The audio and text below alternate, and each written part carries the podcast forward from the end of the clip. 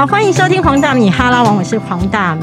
其实我不知道你们的有没有过这样的心情，很多时候你越喜欢的东西，其实你是越不敢碰触的。不论是一个人或是一个事物，你总是害怕，就是当你很靠近它的时候，一来会担心自己的表现不好，二来也会担心自己幻灭，会觉得说哈，他跟我想的不一样。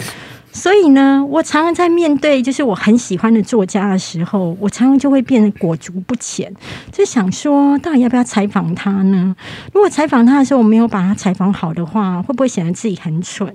那如果万一呢，他整个回答的时候我把他激怒了，那我一定心里会很难过，因为这是毕竟是我那么喜欢的作家。那所以我今天呢，其实空下了一整天的所有的行程，然后呢，就是为了要来准备这个采访我。最喜欢的作家，然后终于他来到我面前了。我们欢迎郭强生老师。嗨，大米好，所有大米的粉丝大家好。我很我很怕我出现在你面前，你当下已经幻灭了，这样。哎，我没有幻灭，你知道吗？我我今天还在跟我的好朋友讲说，你很喜欢潘越云的歌曲。呃，是。然后我在大学时期，对，然后我还跟我。就是丢了那个你在天下的直播，嗯哼然后请他听那一首歌，嗯哼，对我就觉得他也觉得超好听的。对啊，那张唱片根本没有人在注注意，好可惜哦。呃，刚刚大米讲的是啊，潘越云前两年出了一张台语歌的唱片，我想很多人都没有注意，对不对？他那个也就是唱片标题的歌叫《照镜照镜照镜子》，蛮好的，我觉得那首歌。嗯，大家可以去把这首歌。那个在 YouTube 上面找出来，对我们节目也许可以，他用它来做背景配乐。老师，我想要第一个想要问你哦，那一天哈，我去淡如姐家，然后跟她聊天的时候，她因为我们大概十一月份的时候要一起去日本。哇，对，然后他就跟我讲说，他要去就是考察一下，就是他自己出租房地产，对他自己的出租出去的一些店面，然后他觉得只要去到那边的时候，他只要吃一下那个餐厅的东西，他就立刻知道这家餐厅可不可以活下去。嗯可是当他在跟我讲这些话的时候，因为那时候已经是晚上，还蛮晚，十点多了，那我就跟他说：“你这么聪明，你不孤独吗？”嗯嗯，你跟吴丹如这样讲。对。嗯，然后淡如姐就跟我说：“是啊，我一直很孤独。”是啊，她很孤独。她说：“我一直很孤独，我就是受不了，我从小就受不了我的同学的蠢，所以我逃开了宜兰，来到台北。”嗯哼。那其实我自己也可以感受到，你其实身上洋溢着一种很孤独的味道。你在说我了？现在从吴淡如转到我身上。对。哦，你这是第一次看到我，你怎么知道我身上有散发孤独？现在就有有感应到了。呃，今天见到你本人，感应到了气息比较少。但是如果今呃，因为我已经听过你非常多 YouTube YouTube 上面的访问，嗯哼，还有就是看了你很多专访的文章，嗯哼，哦，那个浓烈到不得了啊，那个浓烈到不得了，然后以及。就是看你的《何不认真来悲伤》那本书的时候，哦，我觉得整个心情会被卷进去。嗯哼，所以我看到你本人的时候，我反而觉得没有那么大的孤独感。哎，人在社会上打滚久了，总是会有一个保护层嘛，对不对？嗯，看你今天有没有功力哈，在访谈过程中就把我的保护层全部给撕毁。那我想要问你，在你小时候的时候，因为你其实是一从小成绩非常好的人，好像是记忆中是这样。那你也会跟丹如姐一样觉得同学很蠢吗？我没有觉得他们蠢，但我一直觉得说，为什么我有兴趣的事情，好像他们都没有兴趣；他们有兴趣的事情，我没有兴趣。这样，那我不是在班上孤僻的小孩，其实我是一个非常非常自律自爱的小孩。虽然功课很好呢，但是。哎，我后来这样子，四四十年之后，那种什么小学同学会啊，去参加。我最高兴的一件事是，他们从来没有觉得我很鸡掰，这样。对他们都印象基，也就是我是班上就一永远的第一名，功课非常好。但是我觉得他们，嗯，对我好像没有什么怎么特别恶劣的印象。嗯，对。那我我我我我其实一直心里头呢，从小还是希望跟他们打成一片的。我不是那种就完全放弃努力的人，对，所以，嗯，对，所以在学校里头，嗯，我另外一个原因，就我小时候其实身体非常不好，我不知道是小时候是什么免疫系统的问题。就那时候医药不发达嘛，我还记得那种每隔一阵子家里就要带我去药房，就他们自己从国外买的一种一种什么针，我就要几个月就打一针这样。所以，所以那种，而且我在家里就是父母都在上班。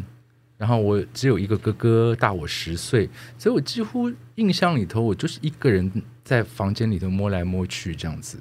可是你刚刚有提到，就是大部分的小孩喜欢的东西，你都没什么兴趣，但你喜欢的东西，别人好像也还好。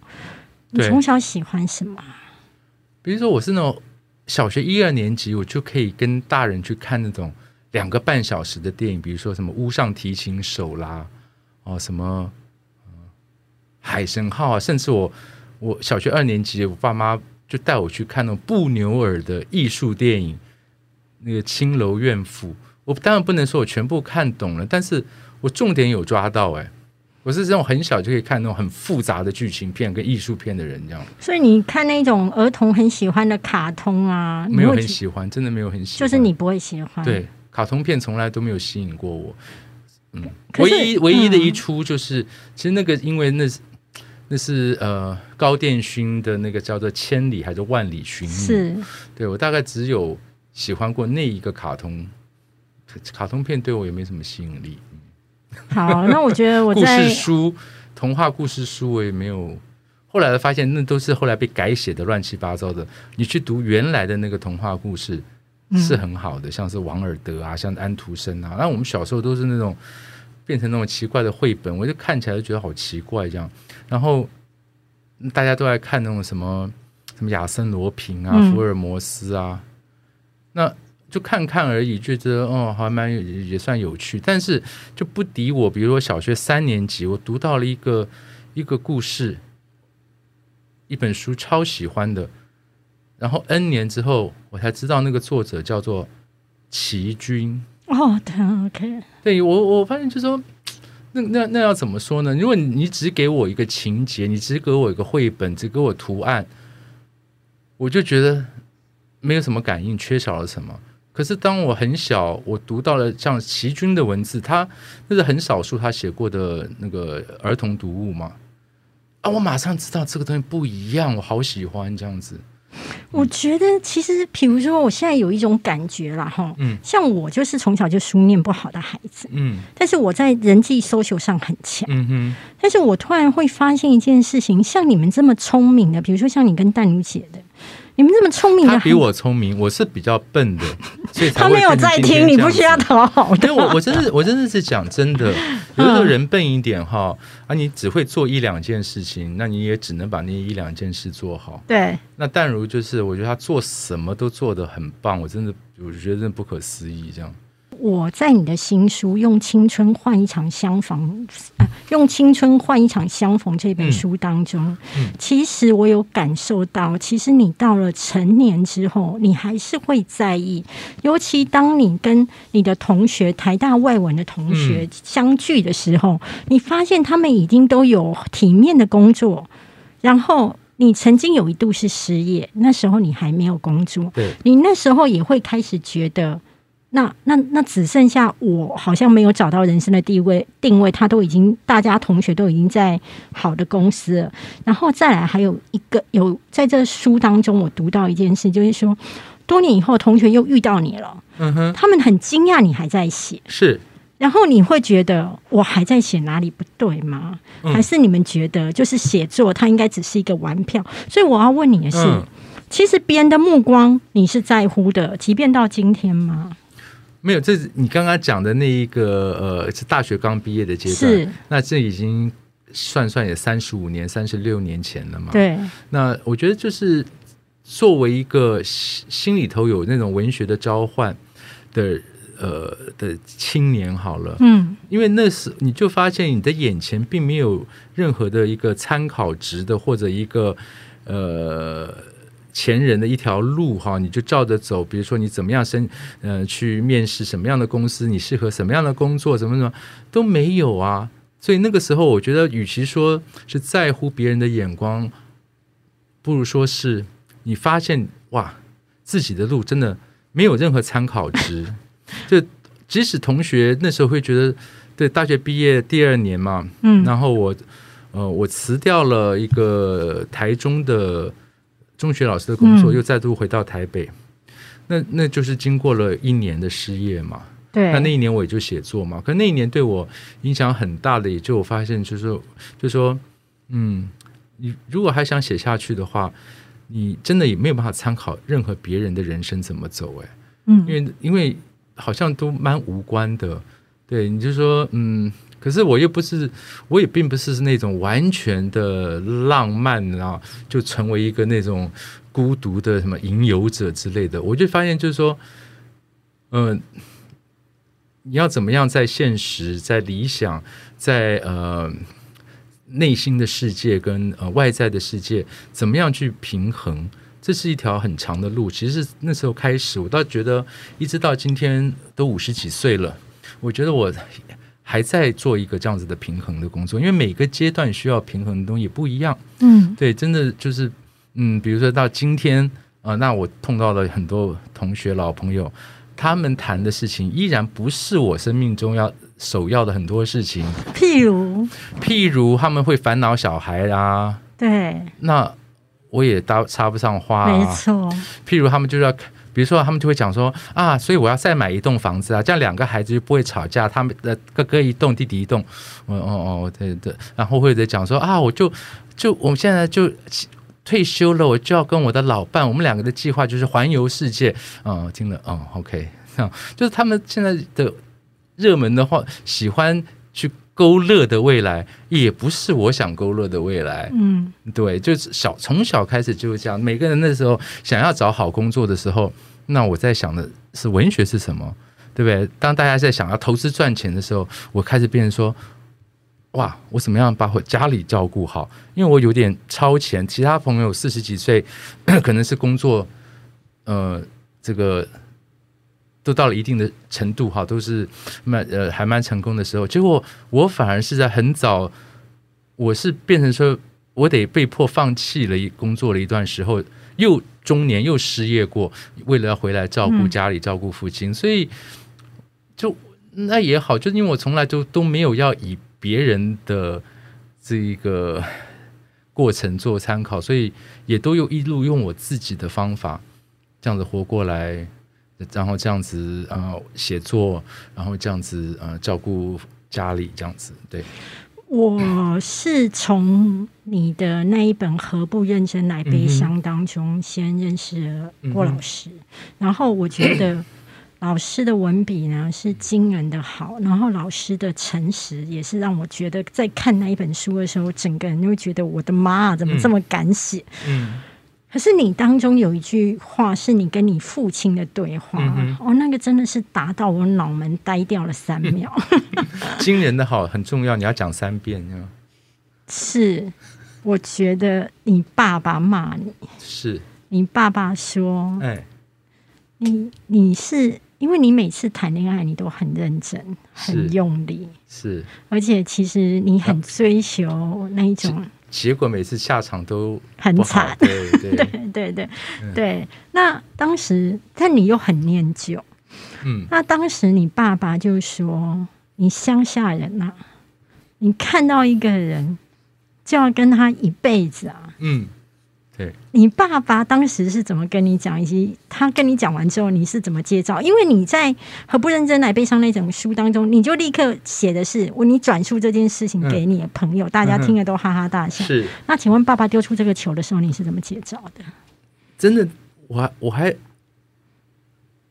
我还觉得蛮高兴的，因为我觉得虽然那那些年跟爸爸有点疏远，但是他毕竟还是比别人更了解我一点。嗯。因为一般的我的同学、我的朋友都可能觉得，呃，我我我是一个很都会、很时髦、比较洋派。对，然后在又在纽约，在纽约住那么久，又念戏剧，对，其实我自己内心我真的知道，我是属于比较乡下人的那一种，所以虽然我爸爸。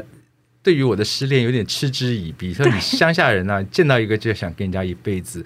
我没有生气，我觉得我爸爸还是了解我的，还不错，所以父子并没有想象中那么疏远。对，然后呃，当当然这样，后来想一想，就觉得说，对哈，我才觉得说，哎呀，感情这件事情真的是非非常非常困难，就是也对着说，你你你选你是一个什么样的态度，那是。一开始就决定了吗？真的能够学习吗？啊，后来想想说啊，对啊，我就是乡下人啊，没办法哎，真的。我为什么会被打到？你知道吗？嗯，因为其实我也是个乡下 人，乡下人就是一起会被雷打到啊。对啊，就是就是就是我一直本来一直觉得。人的一生当中，最好的情况就是初恋去结婚。嗯哼，然后我也以以为是这样哎。对，然后我觉得一辈子就要谈一次恋爱，然后最好的恋爱就是初恋去结婚，谈很多次恋爱叫做大不幸。嗯哼，对。可是你知道，我觉得我爸是那种，呃，他讲那句话，我觉得他是另外一种激将法吧，还是什么？因为后来有类似的，你知道那种会易经的老师，嗯。异曲同工的讲了类似的话，他他解释说你你不要执着在一个人，你可以同时就是多认识一点人。所以我觉得你知道这个问题不在于说这个恋爱态度的对不对，可能他们不管是我爸爸看我从小这个个性，或者命理老师看我的这个八字还是什么。我就有一种其实是致命伤的一种执着的东西，那这执着看你用在什么地方，用在写作上好像 OK 的，嗯，但是用在感情上对我是大不利。就是说没有说好命坏命，就是说你要你认不认得，呃，你真正的自己。那这一块我就觉得在我自己有一点盲点，我觉得一直从年轻到到后来，所以我父亲会这样子讲，或者那个易经老师会这样子说。可能这就是，除非我不跟他，我不谈感情，可可这就我就是这样子的人，对。你会不会觉得，因为其实，在《何不认真来悲伤》这本书的时候，其实我发现你的妈妈跟你爸爸是完全两种感情观。你的妈妈就算是，即便知道你爸爸有一些风花雪月，但他还是要固守着。嗯哼。但你的爸爸是永远都在风花雪月。嗯哼。那会不会你你自己？推估会不会是因为你跟你妈妈比较好，她成为你在一个情感上一种模仿的对象、学习的对象？我不会这么简单的说，一个孩子是跟父亲比较亲，或者跟母亲比较亲，就会像父亲或像母亲。而且，呃，成长的过程当中，我觉得也是不同的阶段，然后跟父母亲的关系也是不太一样。但是你讲到，确实父母的关系 让我看到的，呃，感情。这件事情可能比一般的孩子早发现他的一个复杂性。嗯，怎么说？我想，嗯，因为像我父母都是所谓的那种呃外省人嘛，对。而且你知道，一九四九年很多来的那种都是年纪轻轻就已经呃这个家破人亡的啊，就孤独的单只身来到台湾。像我爸爸就是一个人，我们家从小就是没有完全没有亲戚朋友，什么伯伯啊没有，他一个人那时候是流亡学生。那我。我的母亲那时候也来到台湾，也才十五岁，是，然后也算是孤女了。因为虽然是她是跟着爸爸来，可是爸爸就娶了后母，就把她赶出家门了。所以就是在战乱中，哈，两个年轻人他们必须要有一个归属感而成家。我觉得这种你知道，从小那种感觉，你是知道的，他们是孤独，因为我们家里就是就是没有什么阿姨、这亲戚朋友，没有这些，然后你就知道他们。好像也就只有彼此啊，嗯，他们就只有彼此。那你同时也看到两面呢，你会发现他们两个在呃某种精神面上，他们对于爱好艺术、爱好文学这方面是相通的。所以我多多少少，我不觉得说我自己是多么聪明天才，不像。淡如，那我多多少是是我父母在，他们两个人都喜爱这个东西。从小我是有耳濡目染到的。我母亲也写作，那我父亲是师大美术系的教授。我看到他们两个在这一方面，啊，你在听他们有时候在谈一些跟文艺有关的事情。从小旁边听，我觉得很有趣。但是我同样看到另外一面，就是在很多性格上的不同。嗯，啊，那种。为了某一些事情，就是两两方都非常争争相执不下。啊，以及那当然年纪更大一点了解，除了现实生活面、性格面、精神面，那还有身体面呢、对，那我我相信，我后来回想我，我父母，我有记忆来，我父母就是分房睡的、啊，嗯，所以说，你说我我父母对我，他们比较早让我看到，嗯、关系的多样的多很多层面，而不是这么简单的，就是说，呃呃，父亲的角色是什么，妈妈的角色是什么，我同时都看到他们同时都一直在扮演不同的角色。就比如说，大家一直到我大概念小学之前吧，嗯呃，因为我爸爸你知道做这个大学老师也是从那种什么呃讲师啊慢慢爬上来。他刚刚讲师阶段，他的他的薪水一直没有我妈妈高啊，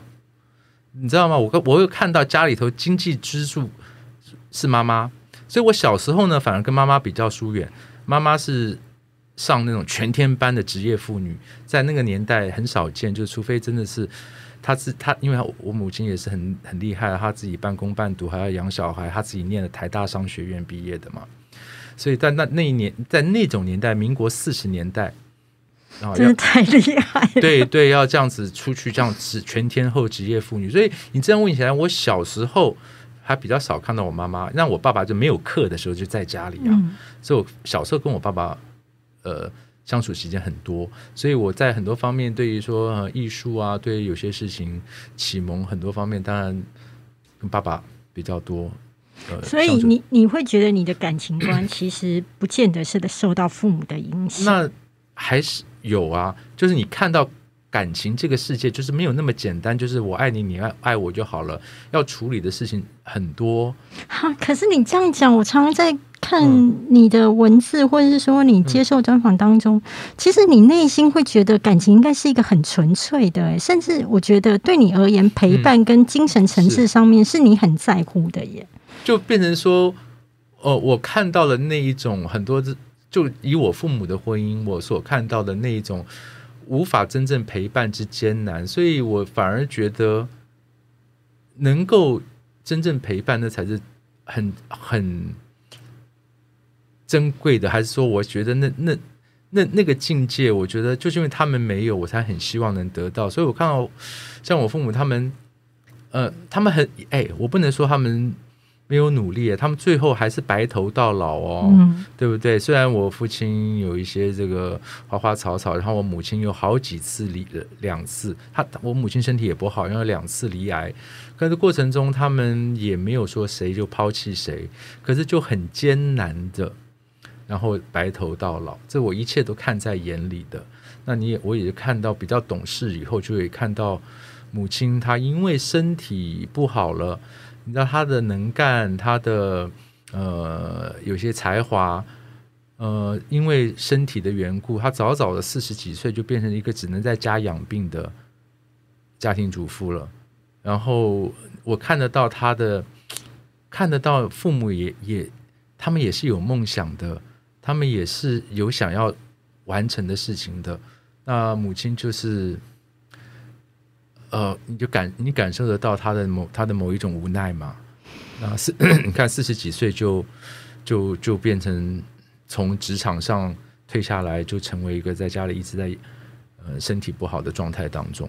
对，其实哦，我郭老师，我想要问一件事情，嗯就是说，其实，在你这本书《用青春换一场相逢》的书当中，其嗯。实第一个篇章的时候啊，如果就是我的粉丝或读者，你们去买这一本书的时候，你一定会在爆雷这样，嗯。在第一个篇章你就会吓傻，就是第一个篇章其实是一个很轻松的舞会。嗯哼，但是在那一场舞会当中，我其实是看到你的茫然跟自我对性向的探索。嗯哼，你甚至你会觉得，你一直在等待，是不是有一天有一个女神，她是可以吸引你的？嗯哼。那请问一下，当时的你是抱着怎么样的心情再去探索自己的性别？我觉得，你知道，我同龄的呃朋友们，我真的觉得有时候他们就比较幸福哈，就可以就是按照一般人怎么说，就去就去照着呃往下走。那接着我前面讲的，你看我小时候是个敏感早熟的孩子，我都已经看到嗯、感情当中，以我的父母来说的那一些呃难处，以及嗯、感情不是只是说看着顺眼喜欢就好，然后等到我高中之后，我就很有有这种疑惑，就是嗯、应该说我一直没有一般一般人青春期讲的就是心动也好，或者生理反应也好，也你都没有。对我一直到高中都都没有哎、我是发育很慢还是怎样？可是你听到别人跟你讲他有的时候，你会不会觉得很困惑？我自己为什么没有你？知道我那时候是老气横秋，我就觉得我会想到，对啊，你就等着看，以后一定问题都还没有出现，你都不知道两个人没有那么简单的。我小时候就一直是，一到高中也是，很多朋友就会跟你讲啊，什么去什么什么跟女校出去露营回来啊，他们就跟我讲啊，跟那个女生怎么样交换电话，怎么样怎样，我也就听，我一点也没有说真的嫉妒或者觉得怎很。呃呃，向往或怎么样？因为从小我已经打了一个底色，就是我知道感情是是个很复杂的东西，而且感情有一个黑暗面，你知道吗？我很小，所以我说我小学二年级我看布纽尔那种奇怪的青楼怨妇，我大概看得懂。哎，就是老公不能人道，可是那个妻子偏偏也有那种喜欢那种呃受虐狂的那种性幻想。嗯，我我大概能够能够理解耶。而且我觉得越复杂的东西，你越有味。对对，然后然后这个丈夫不能人道，但是她一直有被虐性幻想的这一个贵妇呢，她就去跑去就去做阴招女郎，私下。我剧情我小学二年级我完全看得懂这样子。可是我很佩服你的一点，就是说，嗯那你那时候我这言归正传，你那对我那时候觉得你你在那个时候你还是不是那么确定，甚至你会希望自己有一天可以遇到一个女孩子让你心动。对，那就那那我就讲，那那这是一般觉得这是按部就班，不是应该就是这样吗？对啊那也就一直没有发生啊。那就讲到你说用青春换一场相逢逢这个书当中这一篇，我为什么以这一篇来打开？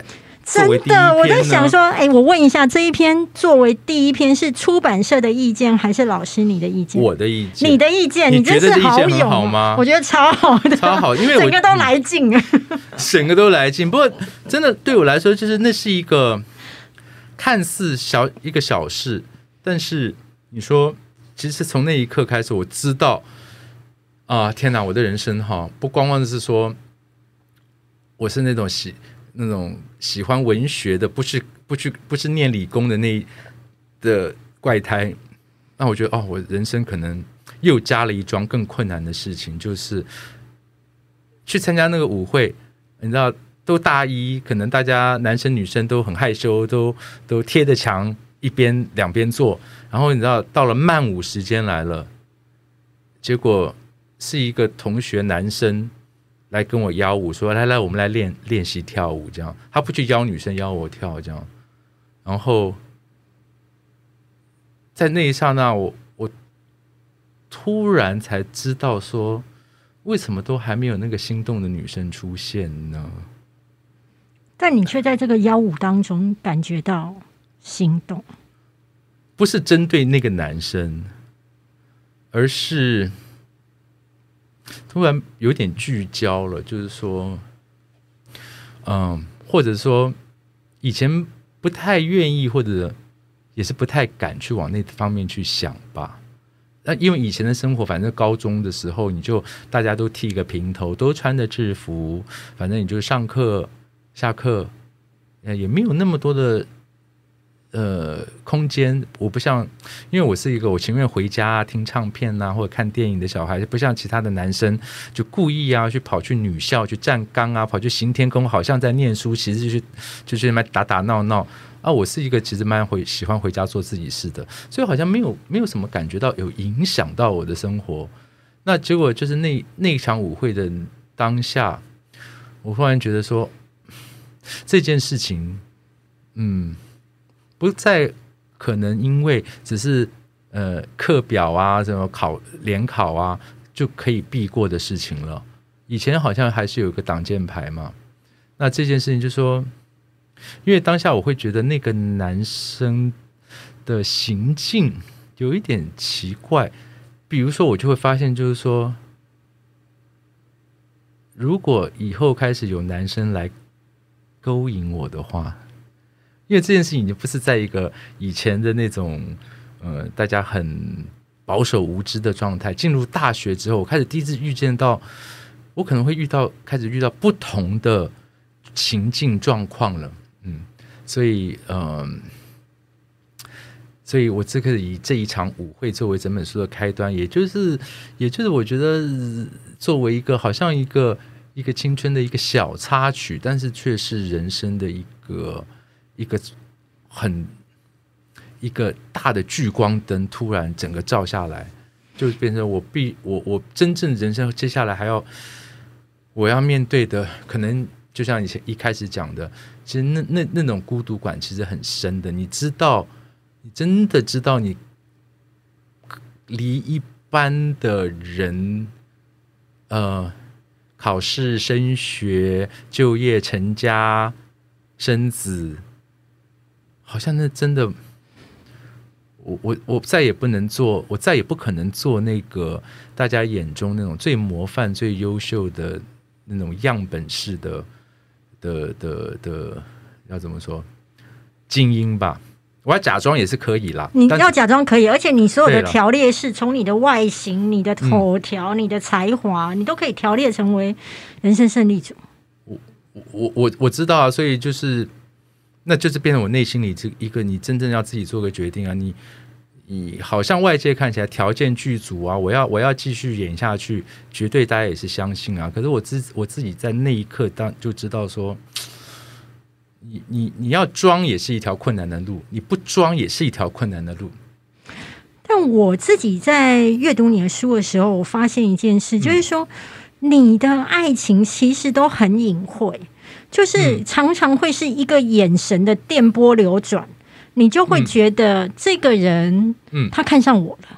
这个人，你觉得我很花痴？不是，不是，我没有讲你花痴。人家看我一眼，我就以为人家 爱上我。就是你的文笔写出来，是你在麦当劳的时候，好糗哦！对，这些我自己写下来也没有办法，对不对？我有很认真看书哎，好不好？嗯，就是在那样的呃，对方也在麦当劳，你也在麦当劳。然后呢，你也觉得他长得好看，他也觉得你长得好看。我没这样说啊，啊，真的。我只是现在回头看我的照片，我长得哦，好像还不错，在当年。我我小时候真的没有觉得我自己有有怎么样哎。哎，没有，你是长得好看，你是长得好看，你是长得好。回到麦当劳，回到麦当劳。嗯，好，那这样子互看之后，其实你会觉得感觉上面是。彼此是有来电的，可是你最终还是没有跟他有太多的，你跟他没有有任何交汇嘛？对不对？我就跟你讲了，我爸就知道我是乡下人呐。对，乡下人看到看到别人来勾引会怕，会怕呀。对啊，我就这这一路下来，你就知道我，我其实不是让人家觉得我很有自信啊。人家来靠近我，人家来勾引我，就是会怕的啊。所以我爸很了解啊，我就乡下人啊。你来勾引我，你是不是要跟我一一辈子？否则你为什么要来勾引我？我可以懂，我可以懂，我可以懂。你知道吗？我每次啊，别人我懂，只要男生来追我，他如果同时还考虑其他人，我都会觉得这个人不伦不类。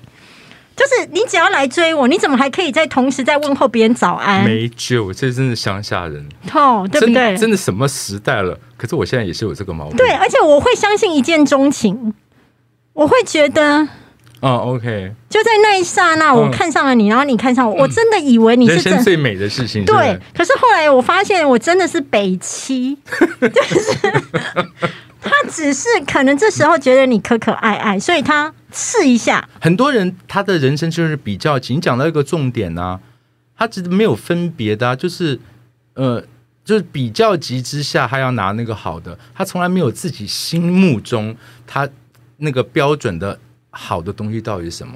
对，别人当下觉得啊，那样子的女生，那个年代长头发很可爱，还觉得把到长头发最好。现在这个年代说哇。这个穿的很辣的，这叫好，他就去拔很辣的。我觉得他们比较一个情况是说，我觉得这个人大概在好球带，嗯嗯，他就会觉得我丢丢看，是。看到哪一颗球有回来，那我就是跟他在一起，然后我再骗他说，也不是骗他，我再会再跟他讲说，其实我就是只有看哎对不起，上你。大米，你已婚还未婚？我未婚啊！拜托，你觉得我这种 洁癖到爆的人，你知道我精神洁癖到爆的人，怎么可能？天，你知道我每次去看那个算命啊，哈、是要么就跟我说、嗯哦，你姻缘线断了，你知道吗？我听到我我大概几年前吧，遇到一个通灵的老师，告诉嗯我我的姻缘线断，你知道我居然松了一口气，很折磨，对不对？真的很折磨。因为你当有一个人给你宣布你已经死刑了，你不要再去期期待这条路的时候，我突然会觉得解脱、哎，嗯哼。会觉得这件事情关我屁事，我已经从这个罗马经济产退出。所以我也要恭喜你，我真的觉得，如果真的这么干脆也好。其实我不是一个不能自己过的人，但是我就常常会误以为别人的好意，你不要随便的忽略或辜辜负人家。没有，那我要跳回来。那郭老师，你是不是觉得我们是那一种，就是手上已经我们握住了盘缠，嗯，手上的压住的一个盘缠，我们真的要觉得这个人，我们真的是有那个感觉，我们才会去把我们的所有的钱财，或是说我们所有感情上面的东西压在他身上。我没有，我我没有说想要压什么。其实你如果看我更早，我我我第一本那个不是第一本，应该是第二本，第二本应该出社会中的第一本，叫做《掏出你的手帕》。对，你知道我二十一岁那年有篇小说里头，我就写了，女主角就说，感情跟钱财财运啊，有人命里就不带啊。对呀、我二十一岁就了解这个道理，大家就说财运财运，感情也是一样的事情啊。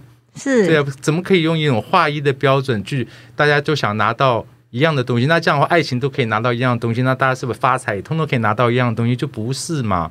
每个人就是爱情这件事情，就是会得到的东西不就是会不同啊？所以我二十一岁就会知道了，我就会知道说，绝对不会是一个嗯。呃大家都会一样，就哦，最后结婚过得很好的日子。这当然就从小我就说嘛，从小我的家庭的跟一般的家家家庭，比如说嗯、本省的朋友，他们家庭就就是就很正常啊，一定是什么呃呃呃什么阿姨介绍啊，去相亲啊，或干什么啊，这两家门当户对弄来弄去。那我知道我的父母他们就是两个年轻人自己，你知道吗？呃呃，想要 呃安安身立命这样的，没有这种。没有这个婚姻对他们来说，就跟那一种好像一种仪式的传宗接代，又意义又不太一样。你知道那种感觉，从小就知道，所以我二十一岁也就知道，爱情每个人最后拿到的果是不一样的啦。可是你知道，整个社会会接受一个人在事业有可能不成功，钱财上面可能就是还好，嗯但是比较好像会觉得，如果你今天是一个单身，嗯哼，他会比，比如说今天一个人财运不好，一个人事业不成功，他不会觉得他有什么问题。可是今天一个人如果是单身，就会有一个目光，就是会说你可能个性有问题，你要改；你可能在很多东西上面你要改。你你有觉得这个社会在面对感情上面会觉哦，得这个这个对我。呃，真的潜移默化，我一直也是觉得说，一定是我个性有问题。对，我不，我从来没有怪人家这样。是对，可好？那我我我觉得像你这么古典的人，对哎呀，哼，但是我觉得你有很让我觉得非常惊人的一个往前走的一个地方啊，就是你、嗯你你有些行为真的是优雅的讲出令人惊悚的话，你居然可以在白先勇老师的 我也吓到自己。你要你要说一下你当时说了什么？我真的是佩服你哎，好，那是场很严肃的白先勇的台北人五十周年的论学术研讨会，在国家图书馆的最大的会议厅，台下坐了两三百人。那我是压轴的一场座谈。啊，每个人都要谈谈呐、台北人呐、对他们的影响啊，对台湾文坛的影响啊，台北人当然对我的影响非常大，但是我真的很想跟白老师致敬，这表达那个影响简直不是远超过一般人所能想象。然后我就说，白老师，你的台北人让我失去了处男之身，还有比一个对一个作家的致敬更高的吗？那是我当时能想到最高的致敬了。真的就是因为一个男生他喜欢台北人，然后就成了我的第一次，真的那个因素很重要。那我觉得整个台下，你这个白先勇应该会觉得，嗯，笑开怀了吧？啊，全场都醒了，反正好无聊，大家都睡着了，这样。真的。但我真的觉得要给白老师最高的致敬，就是他竟然这他的这本书让我 失去了你的处男之身。可是你的处男之身，其实我觉得有一点点在于说，其实你看得到那一个老外的灵魂，还是你只是觉得他外表 OK？外表没有很 OK，我也描写啊，外表并不很 OK。对，但是你知道，有的时候就是，你知道，我觉得我心里头可能也这种事后回想，我说，你知道，我常常就很优雅的做出一些很鲁莽的事情，不是鲁莽，是很惊悚，然后外界会觉得怎么这么敢？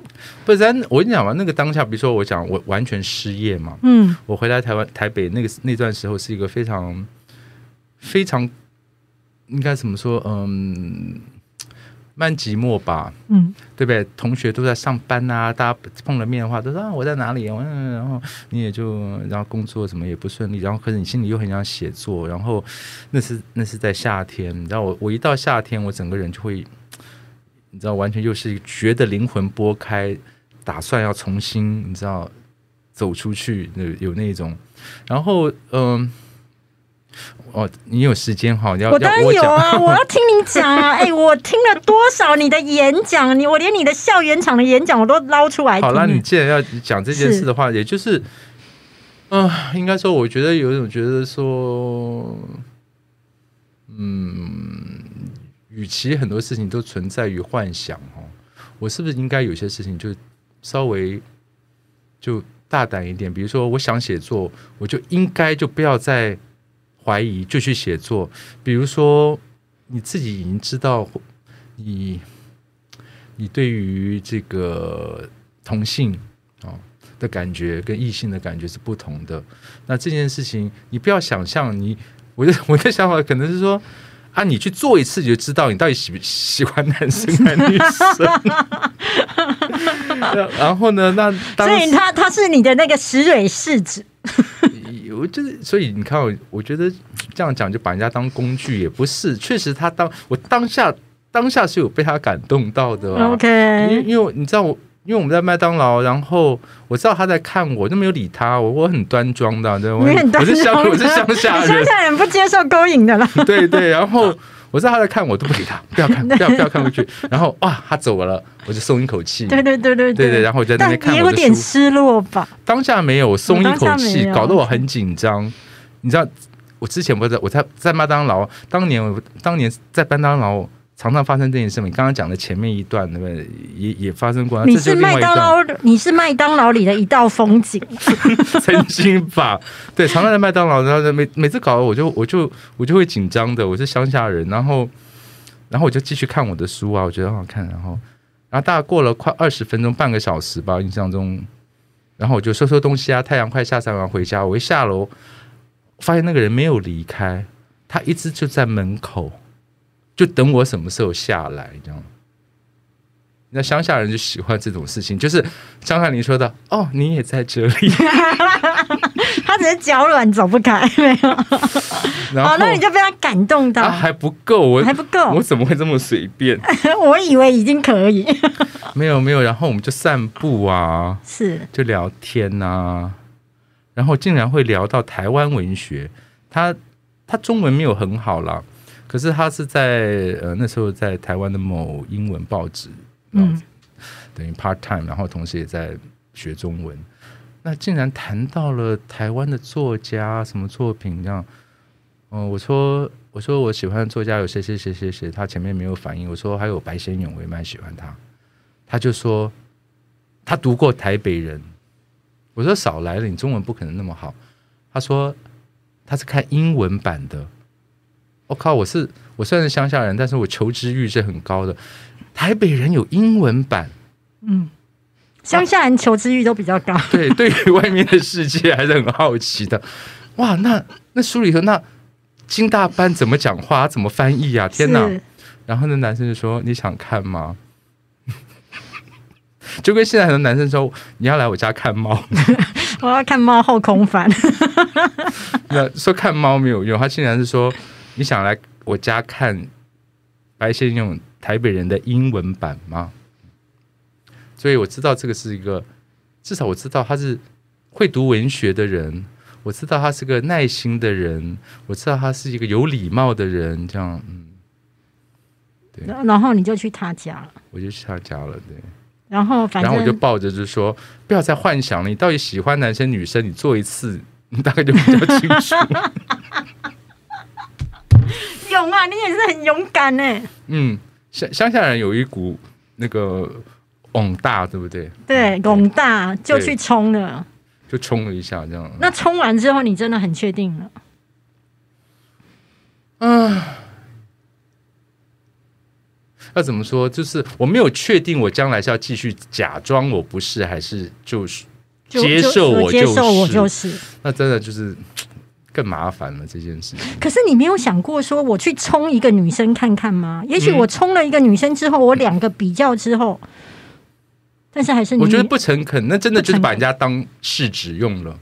这我我这个说的是自然情况之下发生的我。懂我懂如。果有个女生真的她那天天时地利人和，全部的那个按钮她通通按对的话，那通关密码全部按到，我想那个麦当劳那个家伙那天他好运啊，他全部都按对了。嗯，就是第一个有耐心、有诚意，然后又懂文学，然后又愿意就是陪你散步，对，然后也没有轻举妄动吓到前戏做主，嗯就是那一种 feel 啦。对老师我是说已经到了那个箭在弦上了，我才想说当下就说，好吧，这个看看做完之后怎么。我不是一开始就说我要找个人来我试试知道，看，我知道，我知道，乡下人没有这么冲啊。那那那这样子之后，你自己从此确定了吗？没有就更就更难了啊，更难了，更难了。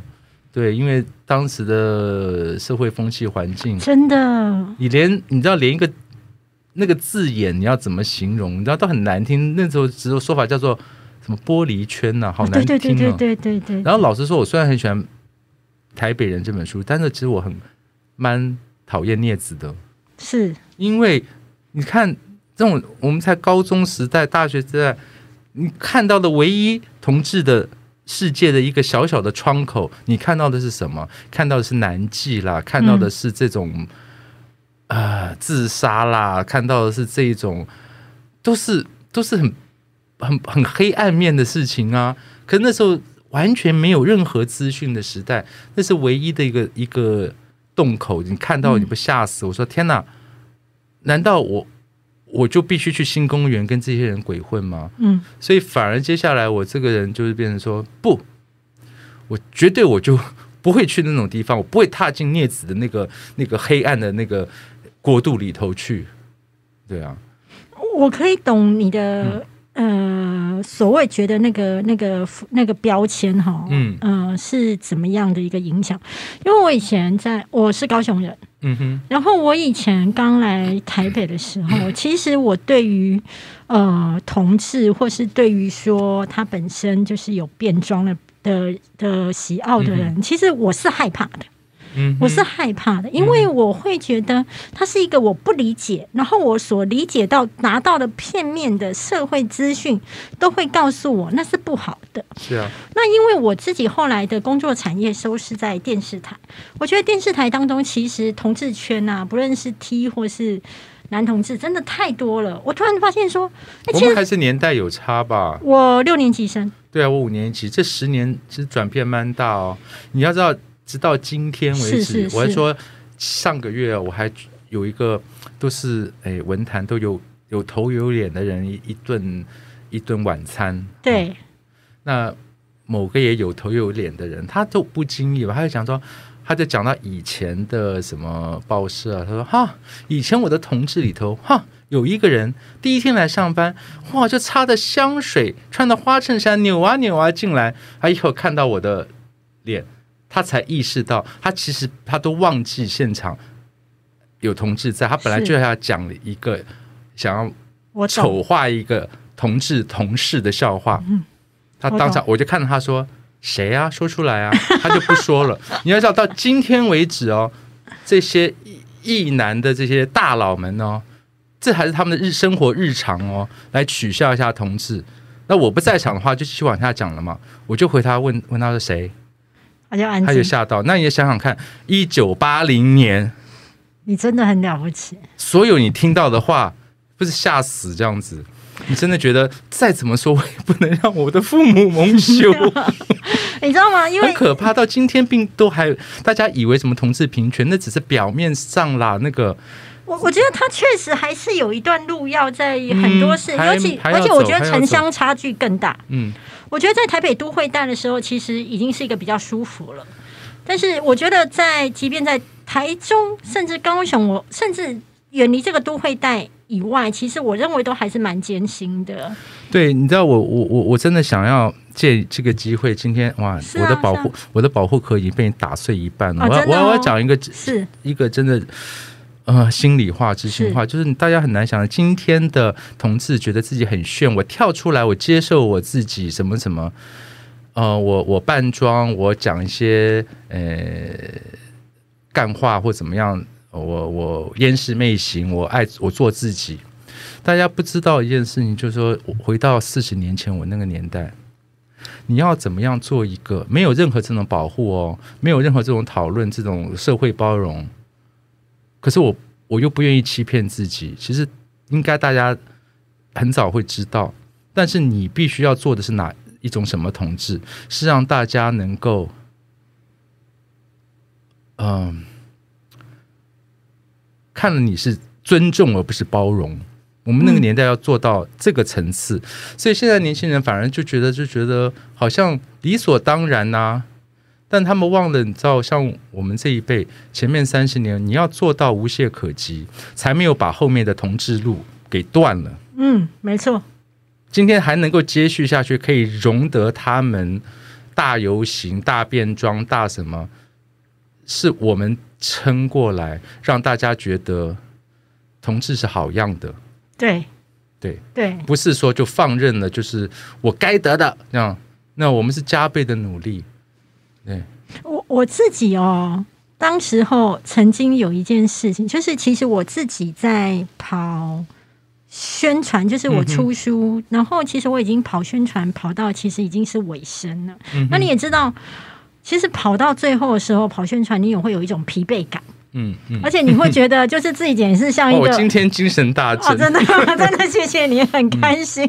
拜托，以后你每次出书都来一下吧，好，没有问求题，求你。没问题。嗯，就是打断你，不好意思。不会啊，就大家开心。然后我我其实有一点疲惫，然后已经有点不想再跑通告，因为我觉得我已经跑通告到往生。我真的觉得说，我到底家里欠人家几百万，我需要这样跑通告跑成这样，然后还赚不了几百万。嗯然后，可是我那时候收到一个邀约信，嗯，他就跟我说他们的呃节目。其实排名没有很前面，不是一个大节目，嗯嗯但是他说，因为他从很多的采访跟文章当中知道我是挺同志的，嗯哼，他就问我说：“你愿不愿意来接受一个两个男同志的采访？”我就刚我只回信说：“你确定你是同志吗？”他说：“对。”那我说：“好，我去。”然后我去的原因是因为。即便我是一个这么样的，因为我在电视台看过很多优秀的同志朋友，然后我我我很认同，但是我自己我觉得我内心还是有很多地方其实是不了解的。嗯哼，我不了解同志的，所以我想要去上那个节目的时候是去了解，但是他们开了我一个三观，我不知道郭老师你认不认同？因为我看到我的的电视台同志朋友们都很优秀，嗯哼，不论是在做动画的、做做采访的，嗯。或者是做彩绘，就是彩妆的，都很优秀。然后我我一直以为才华是老天爷给同志朋友们的礼物。哦，他跟任何族群一样，这个这个优劣胜败都都有哦都有。一样的，对，但是他告诉我另外一个观念，什么？他跟我说：“你有没有想过，不是他们天生优秀，而是他们好强，他们想要在让大家觉得他是好的，他他是他们是呃是，就是他是在一种他不是才华，他是在证明自己。这讲的也，我觉得你太，觉得不是？我觉得不是、哎，我觉得，嗯、以当然他们什么世代我不知道，以我那个世代来讲，他们八年级生，对呀、这个差太多了，所以他这样可以很轻松的讲说，他们只是要证明什么不？你要想，那已经是甚是一个你完全没有保护伞，嗯，还还说什么证明什么？你隐藏都来不及了，你要证明什么？是，那我以那我觉得这个以当时来说，你知道，他现在他们还可以说我在我在为我在呃我是挺同的啦，或者什么同志或者这样，你知道都可以说我好像都在为同志做了什么事。但我们那个年代，我自己啦，我自问，我一直在为同志做，但是我不是敲锣打鼓的做，嗯，对，你知道。我我不想拿来这个做宣传，觉得哦，我又是什么什么同志文学的什么先驱者。事实我是，你是，我一九九零年，我是第一个连呃《中国时报》大奖首奖出现了是有同志跟同志爱情的那个剧本，叫做《非官男女》。嗯，对，然后我从来没有拿这个宣传，可是你知道那一个是第一次这么大的奖，终于出现了有同志的事情在作为主角，然后这个戏。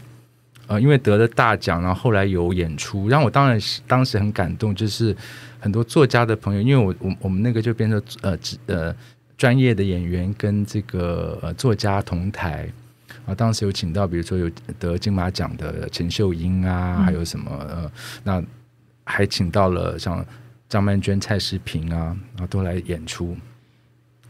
当然，你知道那时候大家都不问都不说，可是我相信大家心里头大概也都知道。然后这个，嗯然后你知道以当时来说，这个剧本，我如果真的想要证明什么或保护什么的话，那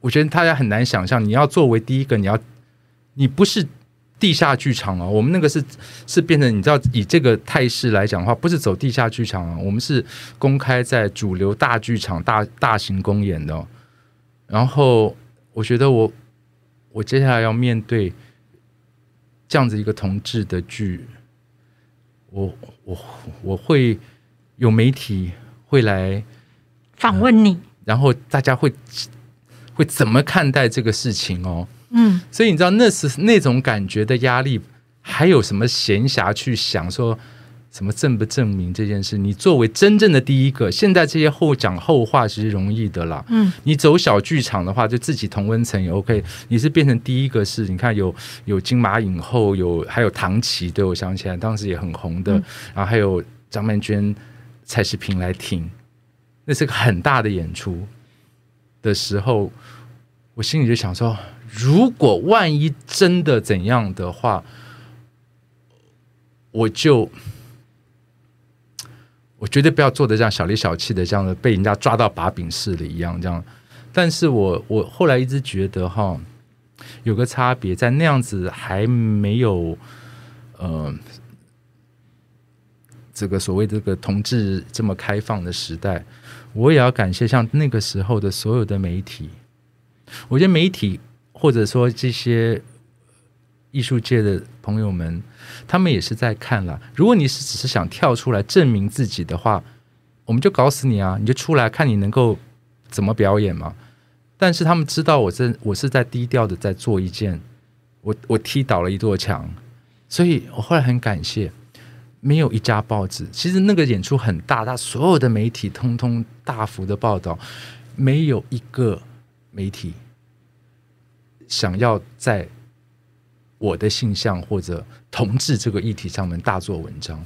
我觉得这个社会还是有人在看啦，他会分辨你是真的在做事，还是你在消费，还是你想要你有什么个人的什么企图或怎么样。所以刚刚你说的八年级的同学，他们现在已经搞到就是每个人都是有个人企图的时代，而没有说你做的事情是要你可能是要代表一整个时代跟世代，你做的一你是那个第一个人的话，你心理上的的准备，以及你要以什么样的面貌才能够不让这件事情被污名化。如果我觉得我那时候的态度啊，受访的态度或什么，有任何人家觉得说，桂长生你是想捞钱、想出名，是不是？我觉得可能可能那个时候那时候才一九九零年呢。嗯，对，我觉得整个社会媒体会对这件事情的想法是什么？对我觉得这个都是一个阶段一个阶段了。所以你现在也是讲到我这个人，就是虽然是乡下人，但是你不要惹到我。我 而且你会用很优雅的姿态捍卫你想要说的事。我大概心里一直知道，我有要想要捍卫的东西，可是那个东西也许不是一般人觉得最珍贵的。对我来讲，前面我就讲了，我觉得尊重比包容还重要啊。阿了，我看你不顺眼，但是我不说，以及说我真的我还是我是尊重你的，我根本不用说啊包容。所以每个人要觉得，我觉得在爱情或者在任何关系，或者我一直还是觉得。尊重这两个字我很看重。那我可以最后一题来问你一件事。哦，听起来嗯，很害怕吗？很害怕吗？很害不要怕了，来了，交朋友了。好好。其实我真的可以感觉到，其实你跟我在某些东西上面是很像的。其实我觉得我们对爱情是很重视的。嗯哼。那可是问题是，就是一直没有遇到一个让你觉得好像就是走得下去的。那你这样子来看，因为我听过你一些访谈，你会觉得大部分人在爱情，要么就谈的是结果论，要么是过程论。那请问一下，对你而言，你会觉得爱情是什么？哎，这这个东西，因为要涉及呃对方，所以我我现在也学会不能一直就是你怎么想啊。所以，那你总可以讲你的期待吧，或是你的认为。你所定义出来，你觉得会让你会怦然心动的爱情，或是你觉得那样的爱情才是爱情？尊重跟信任，尊重跟信任。对，我觉得很可，就是，嗯，我我我一直很不懂，你知道，很多人现在不管异性恋同性恋都说啊，我跟我太太，我跟我先生没有感情，就像家人一样。天哪，怎么把家人变成一个负面词？我追寻的就要像家人一样，就像我爸爸、我妈妈，我。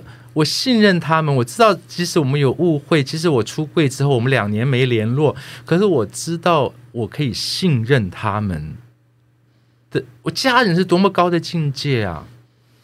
怎么会拿他说说家人就是变成那种可以啊可以丢了不要的东西这样子？所以我我我觉得，嗯，真正有那种家人的感觉的爱情吧。可是大家已经觉得啊，像家人的感情那就是没了，所以我为什么谈不下去？因为我刚刚开始觉得舒服，你像家人的时候，他就呃，对方觉得呃，可以结束了。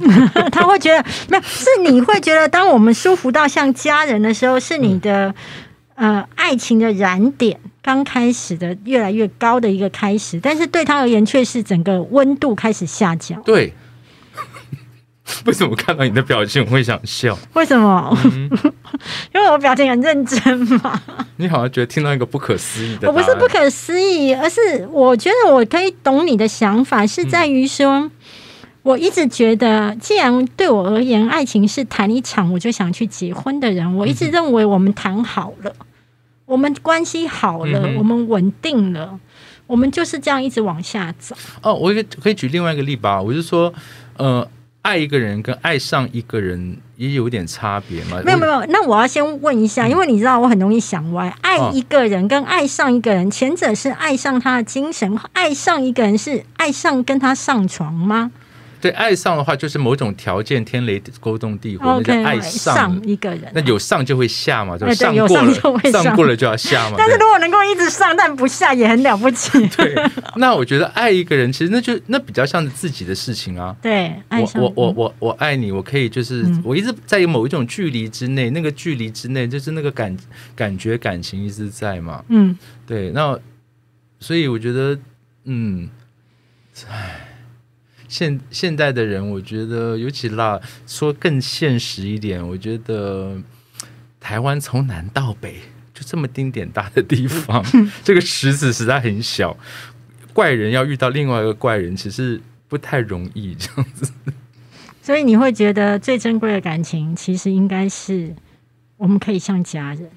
对，可是那就是人家想离开我的开始，这样。没有关系，但是我们还是可以坚持我们所期待的样子，期待的爱情的样子。我也希望。好，那我节目的最后呢，是要跟大家分享说，当我把这本书，就是郭老师的《用青春换一场相逢》介绍给我的好朋友的时候，我的好朋友跟我一样，也是手刀去买了。他那时候在脸书上面写下了一个阅读后的他自己的感想。我觉得是，也是我的感想，就是每多看一篇，他就会舍不得再往下翻，因为他会觉得怎么这么好看，然后再往下翻，这本书就快要看完了，那该怎么办？那就期待四年后我的下一本。你不可以这样。然后我要跟各位粉丝、跟各位读者说，就是说郭老师的这一本《用青春换一场相逢》，以及《何不认真来悲伤》的购书链接都会在资讯栏位。那我很希望大家两本一起买。我觉得两本都会给你不一样的一种丰盛的时光。用青春换一场相逢，一定会勾起你许多青春的片段，跟那时候年轻时的羞涩，然后还想要探索世界，然后对于世界有一点懂，有一点不太懂的一个情愫，但是呢，何不认真来？悲伤呢？对每一个中年人来讲，当你身负要去照顾父母的那个责任的时候，而又责无旁贷的时候，那个压力以及那个心情，你都可以在那里面就是感受到一种同理。那非常希望大家在那个咨询栏位一起把这两本好书带回家。然后，如果你想要精进文笔，我之前就其实在博客来受访了的时候就有说过，郭老师的书是可以让你那个精进文笔的。只是我会觉得，即便我们用了一辈子的努力，可能都比不上郭老师。的好文笔，谢谢郭老师，谢谢，谢谢大家米，谢谢大家，谢谢。